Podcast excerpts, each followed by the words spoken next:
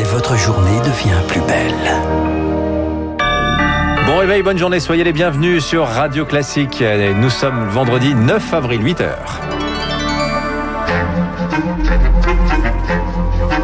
7h30, 9h, la matinale de Radio Classique avec Dimitri Pavlenko. Alors faut-il y croire alors que les vaccinations tournent à plein régime? Le gouvernement parie sur le retour des jours heureux à la mi-mai. Les scientifiques eh ben, sont un peu sceptiques, vous l'entendrez.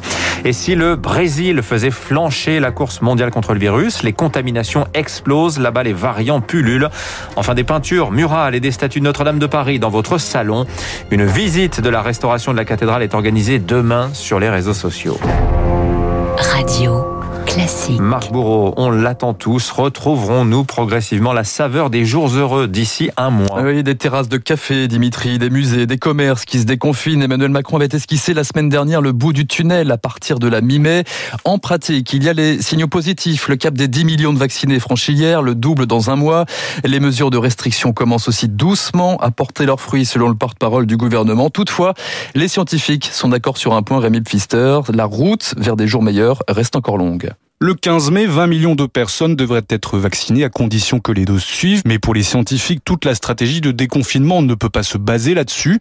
Avec 50 000 cas par jour, rouvrir le pays, c'est impossible, selon l'épidémiologiste Marmoud Zurek. À partir du moment où il n'y a pas d'objectif derrière, euh, on peut ouvrir quand on veut. On doit arriver, pour maîtriser la circulation du virus, à moins de 5000 cas par jour et 2500 à 3000 euh, personnes en réanimation. Ça doit être des objectifs. On ne veut pas que ce soit un éternel entre deux. Le 26 avril, déjà, les écoles vont rouvrir. Si rien n'est fait, le taux de contamination va obligatoirement remonter, prévient le professeur de santé publique Philippe Amouyel. Mais il faut mettre des protocoles sanitaires dedans. Il faut avoir vacciné les enseignants, les personnels euh, scolaires. Il faut régler le problème des cantines, euh, il y a tout ça à faire avant. Hein. Sinon, les mêmes causes provoquant les mêmes effets, euh, ça va repartir. Il faudrait au moins faire un protocole sur les cantines. Cette date du 15 mai, aucun scientifique ne la comprend vraiment, mais si le pays doit se rouvrir, Philippe Amouyel plaide pour le pass sanitaire.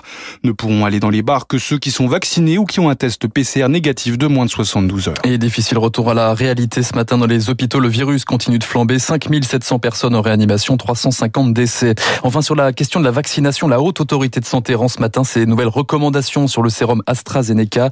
La HAS pourrait limiter l'accès aux plus de 60 ans, comme c'est le cas depuis hier soir aux Pays-Bas ou encore au Portugal. Et si ce bras de fer contre le virus volait en éclats à cause du Brésil 67 000 morts le mois dernier, 4 200 en seulement 24 heures hier soir. Funeste record battu, situation sanitaire catastrophique dans le pays, ravagé notamment par la propagation d'un variant particulièrement virulent, le P1. Pendant ce temps, la vaccination patine faute de stock.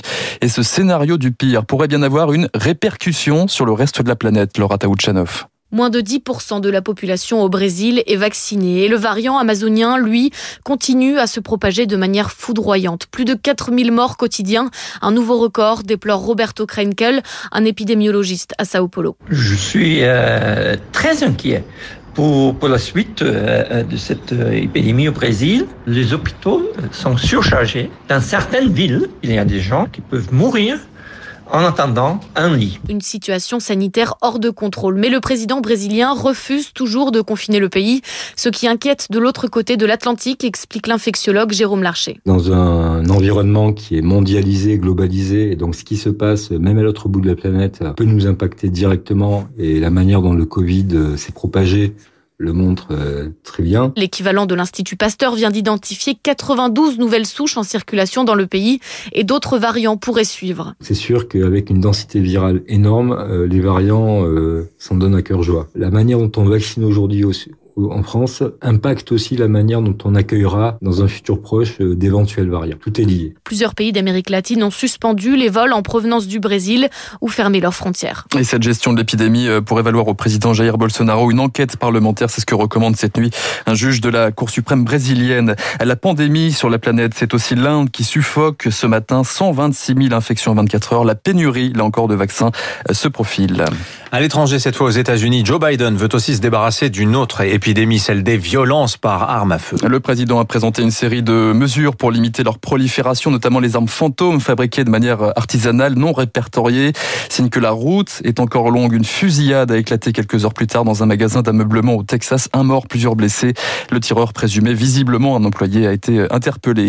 Enfin, bruit de bottes en Ukraine. Le président Zelensky se rend sur la ligne de front aujourd'hui après une recrudescence d'affrontements armés avec les séparatistes pro-russes. Kiev accuse Moscou de masser des troupes à la frontière. 8h05 sur Radio Classique. Emmanuel Macron répond aux Gilets jaunes. Il tire un trait sur l'ENA. Un an et demi après sa promesse, le président passe à l'acte. Terminé, l'école nationale d'administration place désormais à l'Institut du service public, l'ISP. Objectif en finir avec l'image d'une élite déconnectée des réalités. Des profils plus diversifiés désormais. Terminé aussi le système d'affectation dans les grands corps. Un vif débat, mais pas de vote à l'arrivée. Sans surprise, l'Assemblée nationale n'a pas pu se prononcer hier sur la proposition de loi sur l'euthanasie. Examen express limité par plus de 3000 amendements. L'auteur du texte, Olivier Falorni, dénonce une obstruction du groupe Les Républicains. Le régime de calamité agricole activé après trois jours de gel. Des centaines de milliers d'hectares ont été ravagés par les températures négatives, reconnaît ce matin le ministre de l'Agriculture. Les vignobles s'attendent à un cru 2021 catastrophique.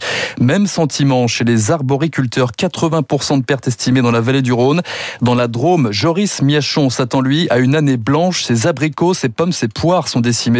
Et à la clé, ce sont des pertes estimées à des centaines de milliers d'euros. On est un peu abasourdi. On s'attendait à du froid. On s'attendait pas à quelque chose d'aussi brutal, aussi violent.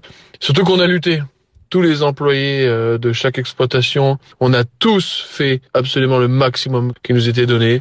On y a cru tout le long de la nuit.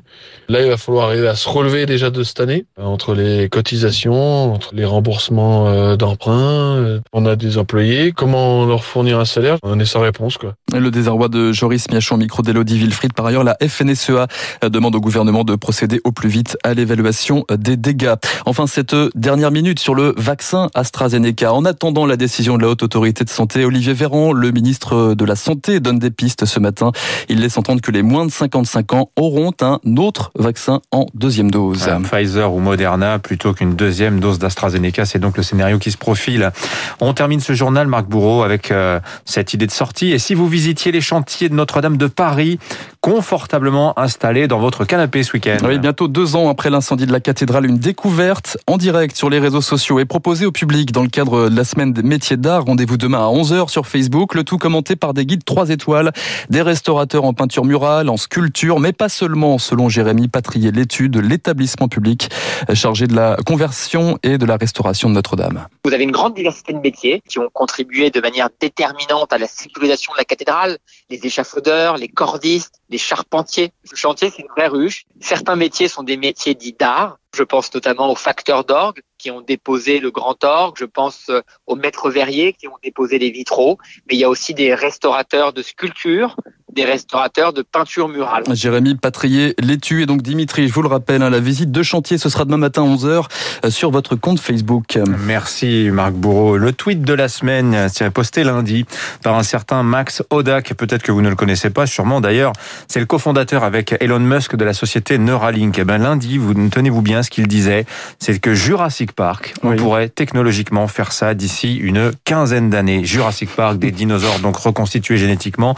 il va très loin ce Max Odak parce qu'il estime que protéger la biodiversité c'est bien, mais pourquoi pas générer nous-mêmes une nouvelle diversité? Grand débat en Enfin, ça c'est mal fini Jurassic Park quand même. Hein. Effectivement, et trois fois de suite d'ailleurs. Voilà. Vous avez raison Marc Bourreau, merci à vous. 8h09, restez avec nous dans un instant, l'édito de Guillaume Tabar. Euh, on parlera justement de la suppression de l'ENA par Emmanuel Macron.